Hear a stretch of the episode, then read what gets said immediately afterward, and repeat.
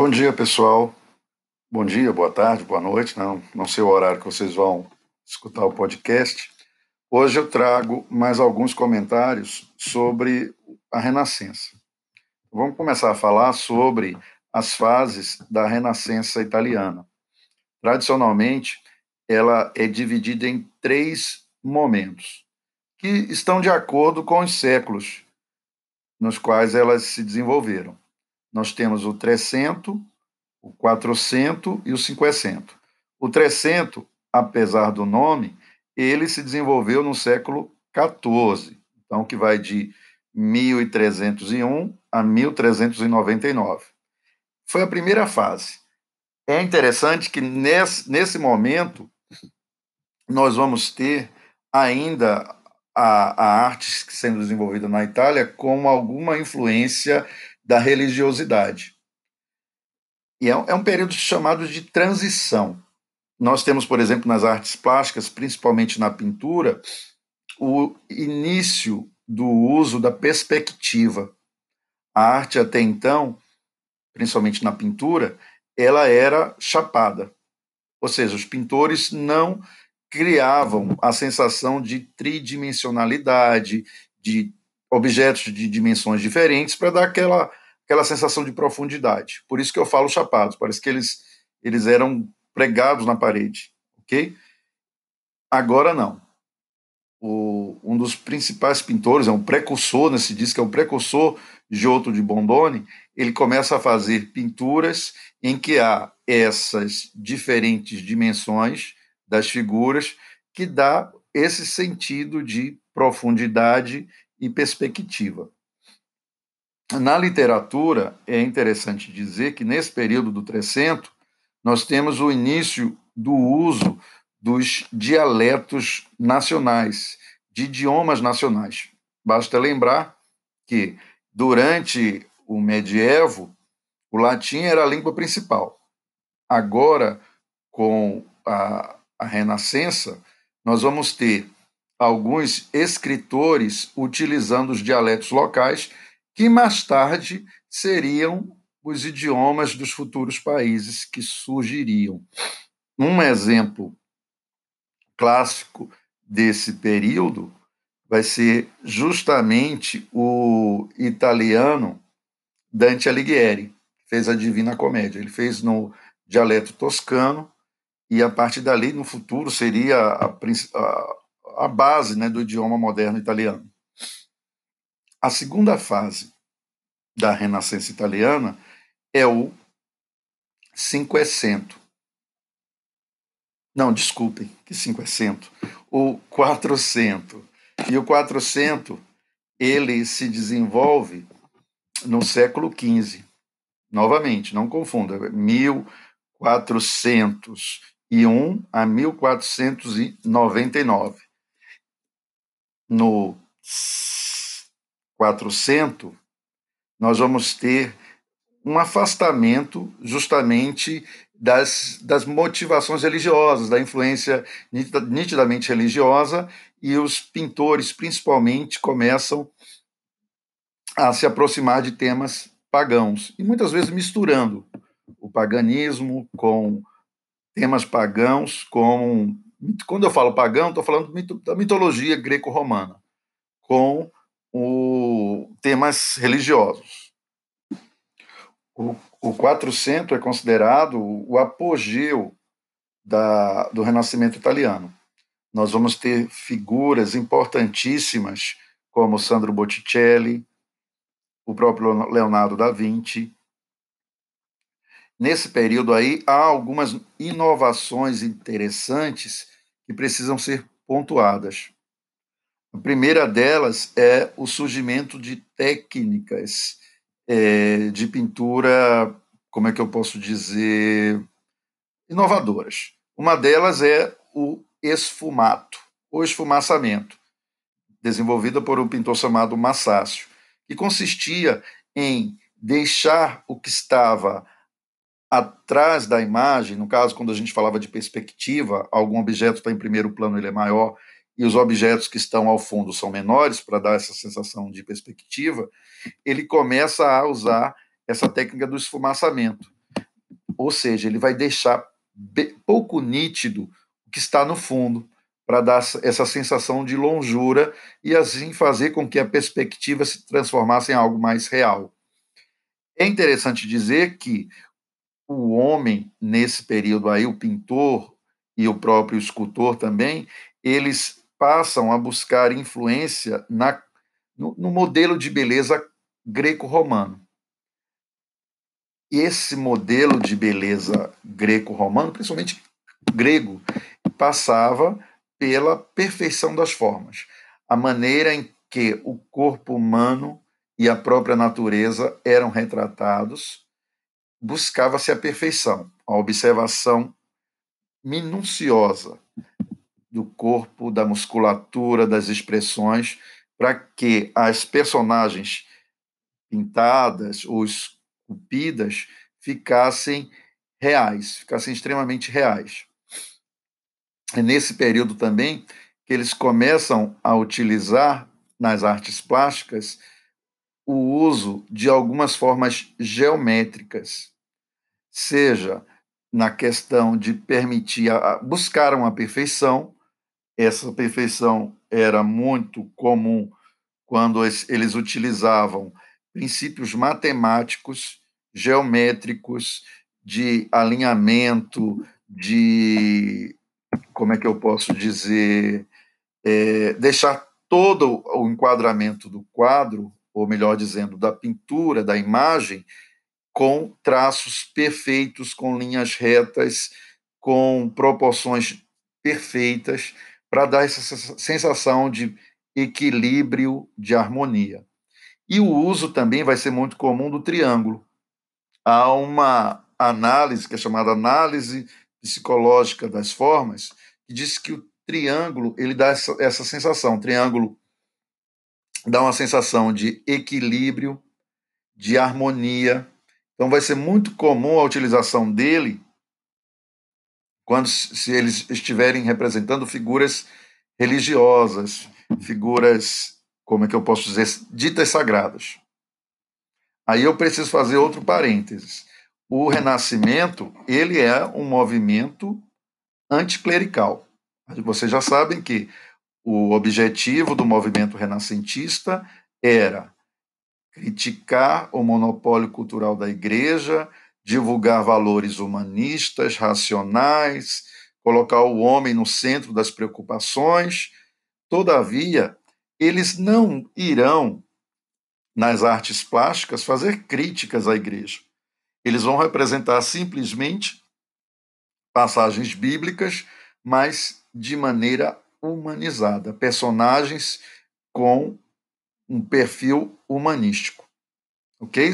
Isso é interessante de se dizer, porque, apesar de ser anticlerical, ser contra a igreja, eles vão representar a, as personagens de maneira humanizada, que nada, na verdade nada mais é do que uma crítica enviesada à maneira como aquelas figuras eram representadas no medievo, como se fossem extraterrenas, como se não tivessem, como é que eu posso dizer, nenhum vestígio de humanidade. Então eles vão humanizar essas personagens bíblicas e que caracteriza aí o próprio Renascimento italiano de maneira geral. Porém, nas artes na literatura, melhor dizendo, nós vamos ter críticas, críticas muito pontuais, fortes à, à igreja. Se na pintura a crítica ela não é tão contundente, ela eles até porque também muitos mecenas eram papas. Então eles os papas davam proteção a alguns artistas e estes passavam justamente a fazer obras na igreja, no teto, enfim, e passavam lá os princípios humanistas, humanizando as formas, humanizando as figuras bíblicas. Na literatura, no caso, haverá críticas ferrenhas ao poder da igreja.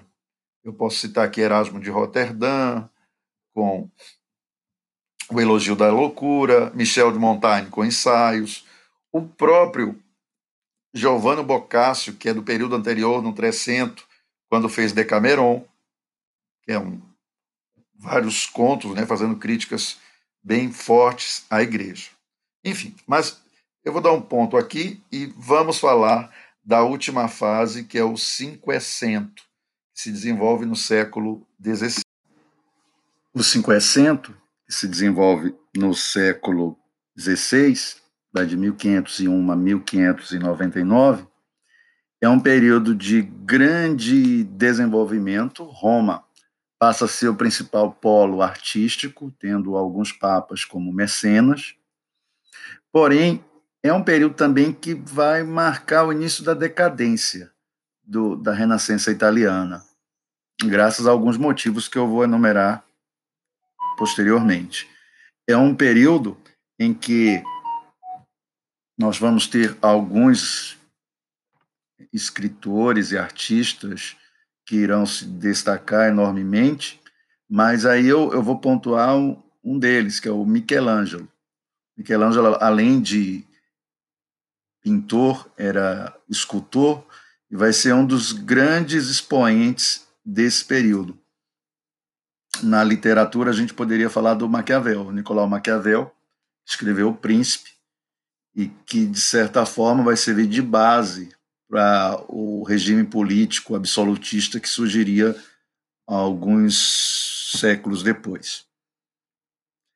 É, é interessante dizer que a decadência do, do, Renascimento italiano durante o Cinquecento está associado, primeiro, à crise econômica por, por, por que passarão, desculpem, eu me engasguei, passarão as cidades italianas. É o período em que, no início do século XVI, alguns países se lançam ao mar nas grandes navegações e nós vamos ter aí a quebra do monopólio italiano das rotas marítimas, enfim.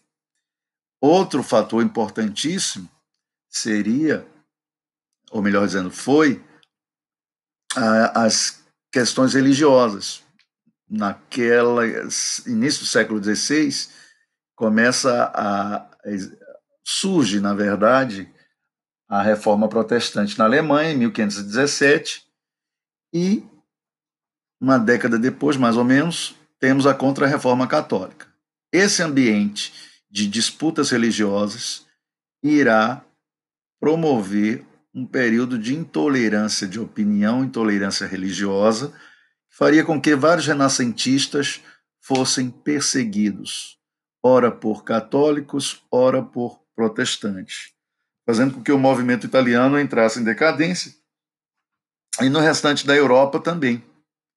Só que no restante da Europa, o, Renascimento ele vai ganhar ó, características diferentes. Ele, ele vai se desenvolver nas cortes palacianas, os artistas teriam os reis como grandes patrocinadores, mecenas, ok? Mas de uma maneira geral, nesse século XVI, no finalzinho, na segunda metade, e principalmente também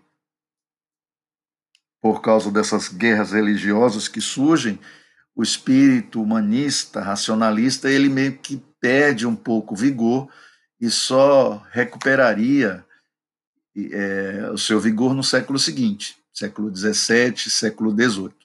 Ok? O desenvolvimento científico desse período ele vai ser extraordinário, graças a essa inquietação do homem na busca pela verdade, desenvolvendo aí um espírito crítico, graças a um, um pensador da época chamado Roger Bacon, nós vamos ter o surgimento do próprio método científico, no qual a busca por essa verdade, pela verdade, ou por verdades universais, passava por o que eles, o que vai se chamar, como eu já disse, de método científico. Por exemplo, escolher uma questão, escolher um, um problema, formular hipóteses, formular hipóteses sobre, o celular tocou aqui, desculpem, formular hipóteses sobre esse problema, essa questão, fazer observações, depois realizar experimentos para finalmente chegar-se a uma verdade, chegar-se a uma conclusão sobre aquilo que foi pensado, teorizado, experimentado. Então, a partir daí, nós vamos ter o surgimento de várias, é, vários cientistas, várias descobertas. Nós temos, por exemplo, o Galileu Galilei, que vai desenvolver a chamada teoria do movimento. Ele aperfeiçoou o telescópio, conseguiu provar a teoria heliocêntrica do Copérnico. Além disso, ele chegou a descobrir manchas solares, satélites, enfim. E por causa de, de, dessas questões aí, porque ele questionou, ele comprovou a teoria heliocêntrica, ele vai ser perseguido pela Igreja Católica durante a Inquisição. Copérnico, Nicolau Copérnico, vai ser outro grande cientista da época, no qual ele vai se opor à visão geocêntrica, que era proposta pela Igreja e se dizia que a Terra era o centro do universo, enfim. Então, Copérnico ele vai desenvolver a teoria heliocêntrica, que vai ser a base do desenvolvimento astronômico do período. Ele também seria perseguido, ok? E ele vai dar, dar mote, por exemplo, para outros cientistas da época, como o Johannes Kepler, que vai descobrir a órbita elíptica dos astros.